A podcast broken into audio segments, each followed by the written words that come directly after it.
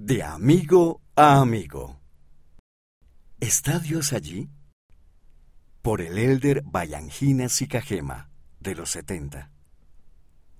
Cuando tenía cinco años, mi familia viajó de Tonga a Nueva Zelanda para sellarse en el templo. Primero navegamos de Tonga a Fiji. Los miembros de la iglesia que viajaban con nosotros cantaron durante todo el trayecto. Entonces vino una tormenta.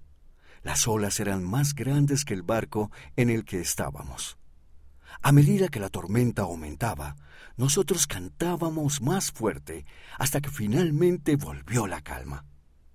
Cuando llegamos a Fiji, sanos y salvos, tuvimos que tomar un autobús hacia el aeropuerto y luego viajamos en avión a Nueva Zelanda. Cuando el avión aterrizó en Nueva Zelanda, tuvimos que viajar dos horas más en autobús. Era una mañana fresca, con nubes bajas. Todos en el autobús iban hablando. Había mucho ruido. Entonces pudimos ver el templo a lo lejos y de repente el autobús entero se quedó en silencio. Todos fueron rápidamente hacia ese lado del autobús para poder ver el templo. Pensé que el autobús se iba a volcar. Papá me levantó delante de la ventana del autobús para que pudiera verlo bien. El templo parecía flotar en las nubes, parecía algo celestial.